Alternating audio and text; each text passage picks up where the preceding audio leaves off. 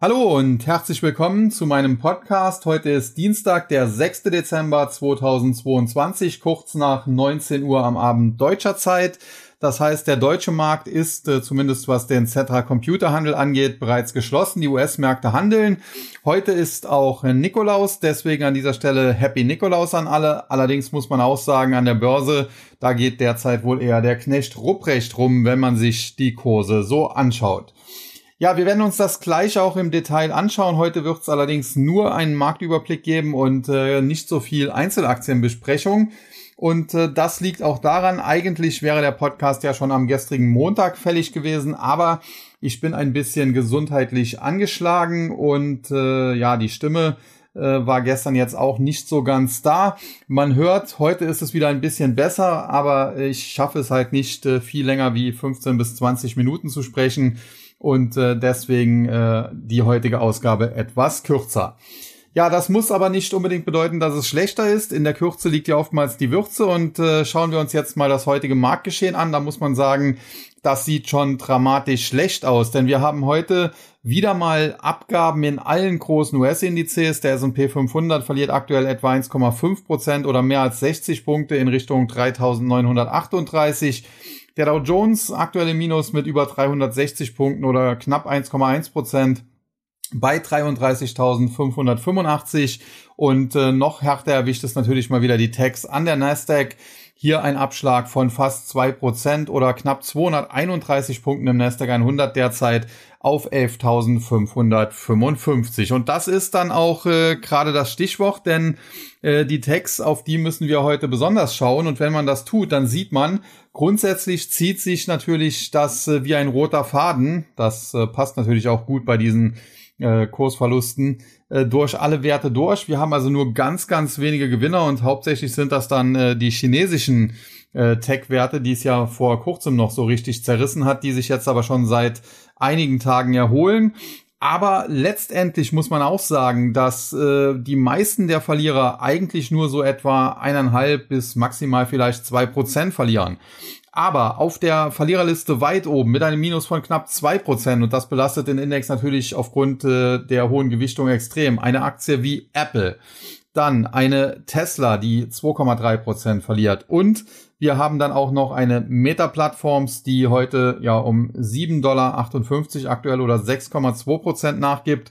Und da sehen wir auch schon, äh, wo der ja, Hund so ein bisschen begraben ist. Es sind die Big Techs, die in den letzten Tagen schwächeln und die damit den Index deutlich nach unten ziehen. Wir erinnern uns dran, es ist noch etwa, nur etwa ein Jahr her, da war es noch genau umgekehrt. Äh, da schwächelte die zweite und dritte Reihe doch schon sehr, sehr stark. Einige Aktien waren da schon regelrecht implodiert, aber die Big Techs, die konnten sich noch halten und deswegen geriet der Index eigentlich nicht so stark unter Druck. Und genau das Gegenteil sehen wir nun, wie gesagt, äh, rund ein Jahr später oder zumindest viele Monate später.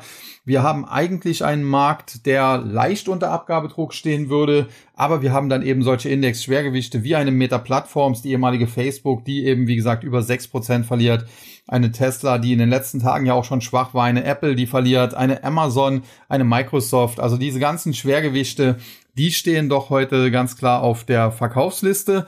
Und äh, da muss man sagen, das scheint so ein wenig jetzt die Endphase äh, der ja, Korrektur, die wir zuletzt gesehen haben, zu werden. Noch einmal zusammengefasst. Ich hatte ja gesagt, wir dürften so ab ja spätestens Mitte November eine Jahresendrallye bekommen, die in den Januar hinein noch laufen könnte. Wir haben das auch zunächst gesehen, wobei man sagen muss, das Problem mit dieser Rallye war, dass sie im Prinzip in, in wenigen Tagen nur stattgefunden hat. Beispielsweise als die äh, Consumer Price Daten reinkamen und der Index dann gleich mal sieben Prozent aus dem Stand zulegen konnte und zuletzt dann am vergangenen Mittwoch nach einer Rede von äh, Jerome Powell bei der Brookings Institution, äh, wo es dann auch drei vier Prozent nach oben ging. Das muss man natürlich ganz klar sagen.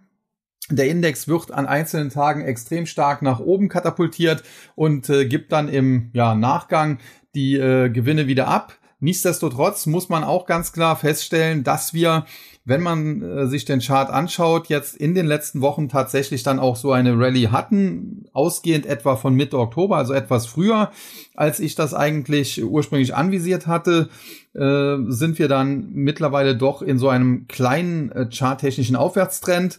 Nach oben wurde der zuletzt begrenzt, so im Bereich 12.300. Bis dahin haben wir es aber nicht ganz geschafft. Nach unten da liegt der Support, der entscheidende Support eigentlich so im Bereich 11.200. Da sind wir auch noch nicht ganz. Und äh, innerhalb dieses Trends gibt es dann natürlich noch äh, weitere Trendlinien. Und da muss man sagen, ganz wichtig sind die sogenannten exponentiell gleitenden Durchschnitte, die sogenannten EMAs. Und da haben wir den EMA 20 aktuell im Bereich von 11.660 und den EMA 50 im Bereich von 11.614. Und äh, beide diese EMAs, das muss man auch ganz klar konstatieren, werden heute deutlich nach unten gebrochen, was tendenziell erst einmal ein schlechtes Signal darstellt. Aber auf der anderen Seite muss man sagen, der EMA 50, der äh, sicherlich noch etwas wichtiger ist als der kurzfristige EMA 20, bei aktuell 11.614, der ist jetzt nicht so deutlich nach unten gebrochen worden, dass man hier schon davon ausgehen müsste, dass es einen weiteren Sell-off geben könnte. Man muss es allerdings, äh, das muss man auch ganz klar sagen, auf der Rechnung haben. Es kann also sein, dass wir in den nächsten Tagen nochmal in Richtung so etwa 11.200 fallen. Das wäre jetzt auch kein Beinbruch mehr von den aktuell 11.550 aus. Wären das nochmal gut 350 Punkte oder etwa drei Prozent. Dann sollte aber diese ja, Bärenmarkt-Rallye, die wir zuletzt gesehen haben, auch wieder äh, in Gang kommen. Und ich bleibe dabei, dass wir zum Jahresausklang und auch in den Januar hinein noch steigende Kurse sehen können. Ich wurde zuletzt immer wieder gefragt, bis wohin kann das maximal gehen? Ich hatte gesagt, im äh, Best Case wären es äh, 13.000 plus minus 200, also die Marke 12.800 bis 13.200. Ich würde das heute ein wenig nach unten revidieren. Ich würde vermuten, es geht nicht ganz so hoch, aber die Marke von 12.500 Punkten, die sollte doch definitiv dann drin sein bis Mitte, Ende Januar. Und auch wenn es jetzt in den letzten Tagen schlecht aussah und auch heute tendenziell natürlich schlecht aussieht, muss man schon sagen, äh, dass letztendlich noch nicht allzu viel passiert ist und man sieht das auch sehr schön am DAX, der sich ja zuletzt deutlich stärker präsentiert hat als äh, ja beispielsweise der Nasdaq 100. Und äh, bei allen negativen Nachrichten, die wir heute äh, somit haben, gibt es aber auch das ein oder andere positive Zeichen. Wir haben zuletzt zwar einen deutlichen Anstieg der Volatilität gesehen, des sogenannten VIX, aber heute legt dieser WIX nur etwa 3,7 Prozent zu, ist insgesamt zuletzt, äh, wie gesagt, deutlich gestiegen, aber mit 22,5 Punkten etwa ist er noch nicht wieder in einem Bereich, wo man äh, ja das Ganze kritisch sehen müsste. Und auch die fundamentale Seite vom Anleihemarkt her, die sieht so schlecht nicht aus. Wir haben nach wie vor mit äh, aktuell 77 Prozent Wahrscheinlichkeit, das schwankt so ein bisschen zwischen 70 und 80 Prozent, ähm, eine 50 Basispunkte Zinserhöhung am 14. Dezember zu erwarten. Ähm, Umgekehrt schwankt dann natürlich die Erwartung für 75 Basispunkte zwischen 20 und 30 Prozent. Aktuell sieht das Ganze mit 77 äh, zu 23 wieder sehr stark nach 50 Basispunkten aus. Und äh, im Prinzip hat Jerome Paul es ja letzte Woche auch schon verraten, hat die Katze schon aus dem Sack gelassen bei seiner Rede da an der Brookings Institution, dass im Dezember erst einmal nur 50 Basispunkte kommen werden. Warum aber diese kurzfristigen Marktturbulenzen, äh, die, äh, wie gesagt, in erster Linie den Aktienmarkt betreffen, denn äh, die Anleihen, die spiegeln das heute auch nicht wieder. Wir haben hier beispielsweise die zweijährigen Renditen mit einem ja marginalen Minus, äh, kleiner Rückgang um, um zwei Basispunkte auf 4,377 und äh, die zehnjährigen US-Staatsanleihen, die rentieren mit 3,561. Hier der Rückgang noch etwas stärker.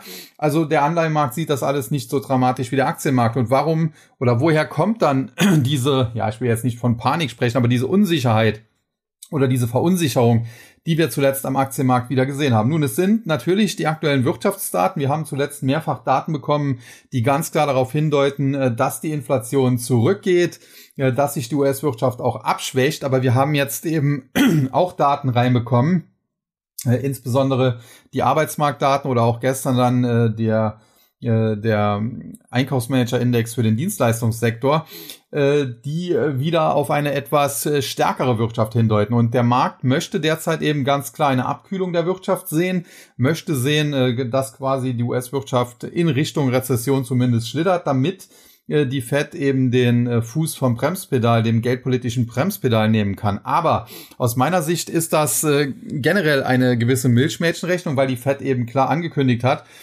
dass sie den Fuß länger auf dem Gaspedal lassen will, weil das eine Lehre der Vergangenheit sei, dass man so hohe Inflationsraten nur unter Kontrolle bringen könne, wenn man die Zinsen erstens stark anhebt und sie dann zweitens für längere Zeit auf einem erhöhten Niveau belässt. Und insofern äh, sind diese ganzen Spielchen, die wir da zuletzt an den Märkten gesehen haben, insbesondere an den Aktienmärkten gesehen haben, in gewisser Weise auch unverständlich, wenn man sich anschaut, äh, dass die Anleihemärkte beispielsweise nicht so sehr darauf reagiert haben und dort sind eigentlich die smarteren Anleger unterwegs. Wenn man sich anschaut, äh, dass das CME FedWatch Tool eben auch äh, ja nichts anderes hergibt als eine 50 Basispunkte Zinserhöhung eben im Dezember. Und was man eben auch mit einbeziehen muss, und das ist jetzt sicherlich für den einen oder anderen überraschend, die Kryptomärkte. Wir haben den Bitcoin zuletzt auf über 17.000, in der Spitze 17.300 klettern sehen. Das ist natürlich jetzt keine extreme Rallye und für den Bitcoin äh, ist das auch nicht so viel. Aber wenn man sich anschaut, ist es noch nicht so lange her. Da sind wir unter die 16.000er Marke getaucht und insofern haben wir da in kurzer Zeit doch fast 10 Prozent äh, draufgepackt, ohne dass es da nennenswerte positive Meldungen gegeben hätte. Und in der Vergangenheit war es so, wenn man sich das anschaut, dass die Anleger an den Kryptomärkten viel besser die äh, Geldpolitik insbesondere ja äh, abgebildet haben, als das an den insbesondere an den Aktienmärkten der Fall war, denn das Hoch äh, des Bitcoin und der meisten anderen Kryptowährungen, das lag letztes Jahr Mitte November, so 14., 15., 16., 17. November und seitdem ging es da rasant bergab und schon im Dezember oder erst recht im Januar waren wir deutlich tiefer und die Aktienmärkte, die haben dann nochmal eine Jahresendrallye damals hingelegt und haben erst Anfang Januar oder Anfang Januar haben sie zumindest wieder ihre alten Allzeithochs fast äh, ja gesehen. Ich glaube, der Dow Jones hat sogar ein neues knapp gemacht, der Nasdaq war knapp drunter und äh, erst danach ging es abwärts. Und insofern, die Anleihemärkte spiegeln derzeit keine Panik, doch sieht man ganz klar, dass die Inflation zurückgeht, dass die Wirtschaft sich abschwächt. Die äh, Kryptomärkte sehen das ähnlich und nur an den äh, Aktienmärkten, da sind wieder die Lauterbachs dieser Welt unterwegs und äh, schüren da in gewisser Weise Panik. Wenn man das Ganze zusammenfassen will, muss man sagen, die aktuelle Situation kurzfristig ist natürlich nicht schön. Ich hatte eine Jahresendrallye erwartet und so wirklich ist die bisher noch nicht in Gang gekommen. Ich halte aber nach wie vor an dieser Einschätzung fest, ganz einfach, weil sie aus meiner Sicht äh, auch noch kommen wird. Und äh, dafür habe ich ja auch, auch gute Argumente, wie gesagt, genannt.